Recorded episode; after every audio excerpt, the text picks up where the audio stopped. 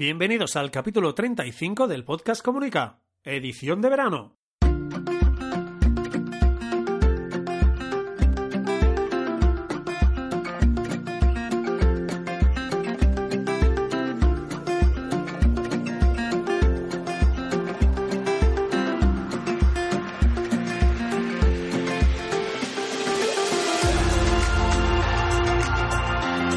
En los próximos minutos hablaremos de comunicación, relaciones públicas, comunicación no verbal, gabinete de prensa, estrategia y gestión de la marca personal y la marca corporativa. Mi nombre es Raymond Sastre, consultor de comunicación. Empezamos.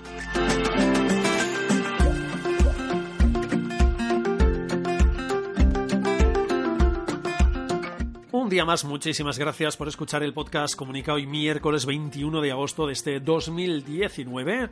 Nada, nos queda poquito ya para terminar esta versión de verano del podcast, pero aún nos quedan unos programas. O sea, ya nos queda semanita y media y aún podemos hablar de unas cuantas uh, cositas. Bien, básicamente el capítulo de hoy lo voy a cortar tanto como pueda porque creo que en el de ayer me pasé un poquito. Lo siento, es un tema que me mola mucho. Y eso que solo os comenté los pasos del viaje del héroe y los arquetipos y os di algunos ejemplos y cómo todo esto podéis tomar notas y aprender de cómo crear una historia, uh, el famoso storytelling uh, relacionado con las marcas. Es simplemente contar una historia relacionada con tu marca. Es un tema que me encanta, que me gusta mucho y, ya os digo, seguramente a partir de la próxima temporada hablaremos más del tema. Bueno, hoy es miércoles, hoy no toca libro y es miércoles. Eso significa que nos toca un recurso y creo que el recurso de hoy puede que muchos lo conozcáis, pero para mí es uno básico, imprescindible. Es uno de esas, es uno de esos recursos que sí o sí hay que usarlo. Casi siempre, por no decir casi cada día, por no decir cada día. Bueno, Enseguida entro en el, en el, recurso, antes ya lo sabéis, mi CTA, mi call to action en raimonsastre.com. Allí ya lo sabéis, tenéis el servicio online de consultoría de comunicación vía Skype, donde básicamente estamos hablando y buscamos soluciones para mejorar la comunicación de vuestra marca, de tu marca, ya sea marca personal, marca corporativa, empresarial e institucional. Ya lo sabéis. Lo importante no es el apellido, lo importante es el nombre que es comunicación de marca. Si esto lo trabajamos bien, hay una buena planificación, hay una buena estrategia, lo hacemos bien. El siguiente, que es eh, si es institucional, si es corporativa, es empresarial o es eh, personal, es casi anecdótico. Digo casi. Bueno, cerramos carpetita de la CTA y nos vamos al recurso que os presento hoy miércoles. Bien, el recurso que os doy es el de la RAE. Si os vais a rae.es, allí tenéis, con perdón de la expresión, un pedazo de recurso que yo hace muchísimos años que uso, o bastantes años que uso, y creo que mucha gente que esté escuchando el podcast seguramente lo va a conocer y seguramente también lo usa. Pero por si hay algún despistado por ahí, lo voy a recomendar muchísimo, pero mucho, mucho, mucho, mucho. ¿Sabes de esas páginas de, vale, me voy a plantar delante del ordenador, voy a escribir, automáticamente, ni que sea por arte de magia, en el momento que penséis en RAE, se debe abrir una pestañita en vuestro navegador que ponga rae.es. Y si no, eh, ponéis esa dirección y fijáis la pestañita de forma que cada vez que abráis el navegador se abran las pestañas imprescindibles para vosotros. Y una de ellas, por ejemplo, podría ser el de la RAE. Bueno, ¿Qué encontramos en la RAE.es? Hay de todo, de verdad, podéis encontrar y hay eh, muchísimos recursos a usar. Yo reconozco que uso una parte pequeña de lo que se puede hacer en esa página. De momento a mí ya me está bien y si, bueno, seguiremos investigando la página y si encontramos cosas más interesantes, las recomendaremos eh, pues durante la temporada regular. Oye, mira, ¿os acordáis de RAE.es? Mira, he descubierto esto que creo que puede ser interesante. Nada, lo haremos como un pequeño apunte. Si vale mucho la pena o da mucho de sí, pues ya haremos un pequeño capítulo de, del podcast. Pero bueno, eso ya lo veremos, no nos adelantemos al tema.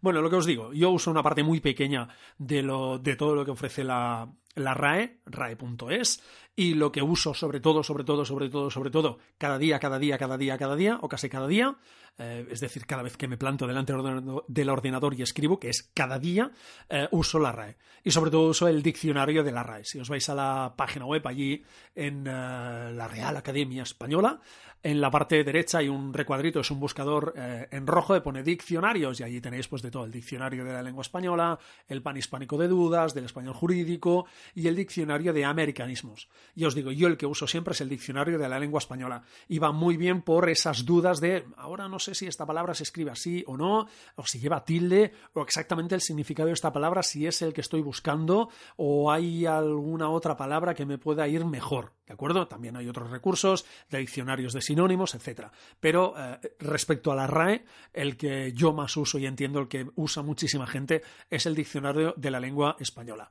Y además hay algo muy, muy interesante porque si siempre estamos buscando algún verbo y vamos a poner grabar, por ejemplo, que ya que estamos grabando y haciendo podcast, pues vamos a buscar la palabra grabar y hay algo muy interesante que quieras que no, en algún momento determinado hay algún verbo que respecto a alguna de sus formas eh, tienes dudas, Ah, si se trata de un verbo, siempre hay la opción de conjugar ese verbo. Por ejemplo, en grabar tenemos, pues eso, el infinitivo, el gerundio, el participio, el presente, el pretérito imperfecto, etcétera, etcétera, y todas las formas del verbo que en este caso es grabar, pero en vuestro caso el que necesitéis en ese momento. Y siempre va muy bien, porque con perdón de la expresión, siempre hay alguna tilde de algún verbo que dices, ahora mismo no sé si aquí va una tilde o no.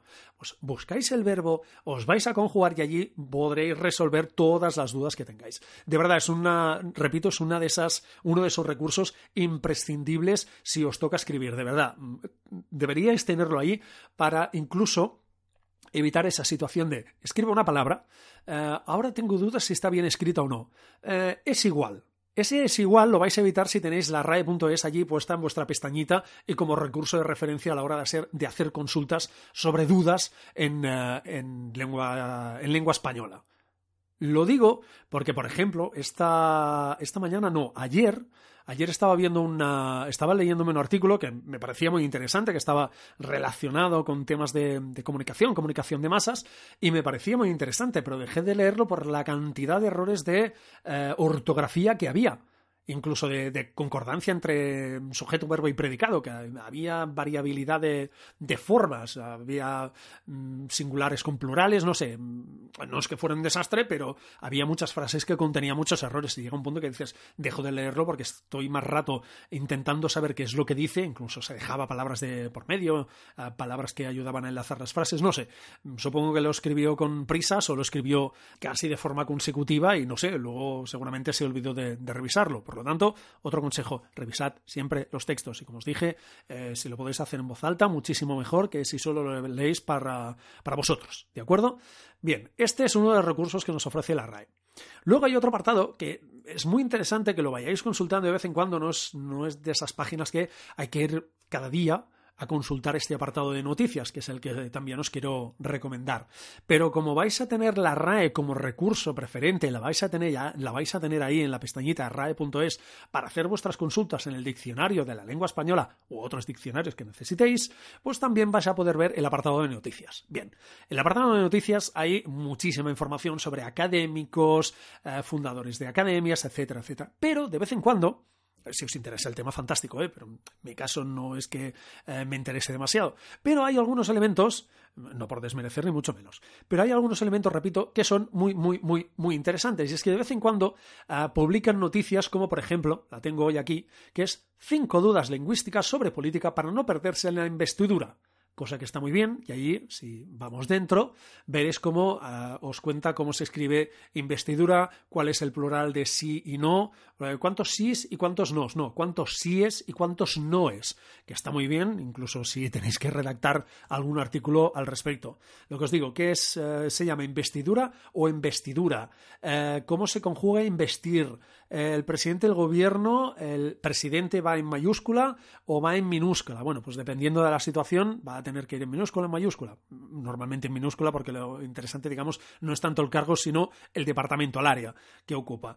Eh, Congreso de los Diputados, cuando solo pones el Congreso va en minúscula o va en mayúscula. Y lo que os decía, cuál es el plural de sí y no. Sí es y no es, ¿vale? Bien, de vez en cuando publican artículos de ese estilo y la verdad es que son geniales. ¿Por qué? Porque vais a aprender cosas que pues que la RAE está actualizando, cambios de norma, que vais a aprender y que vais a ser seguramente de los primeros en saberlo y en poder aplicarlo. Este es el segundo uso, creo yo, interesante sobre la RAE. Y hay un último, que no es directamente en la página de la RAE, pero yo creo que también nos puede ser muy interesante vinculado con la RAE, que es Twitter.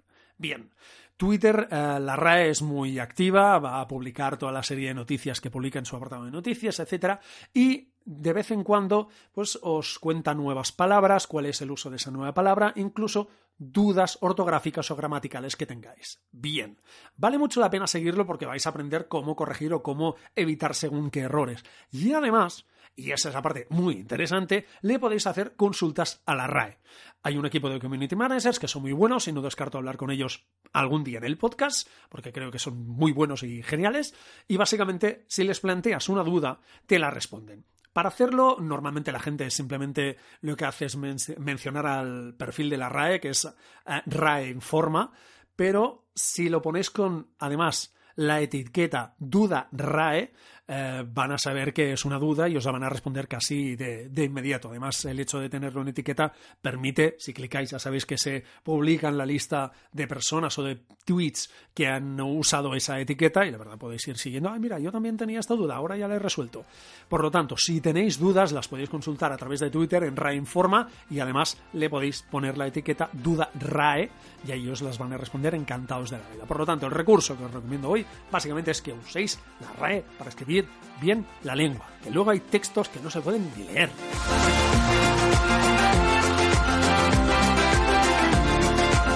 y no lo digo por vosotros. Bien, hasta aquí el episodio 35 del podcast Comunica. Muchas gracias por escucharlo en Evox, en Apple Podcast y en Spotify, por vuestros comentarios y también por vuestros me gustas. Y una semana más gracias a David Rivers, mi técnico en esta aventura. Nos escuchamos mañana jueves, que mañana toca una herramienta. Y recordad, no se trata de comunicar más, se trata de comunicar mejor. Hasta mañana.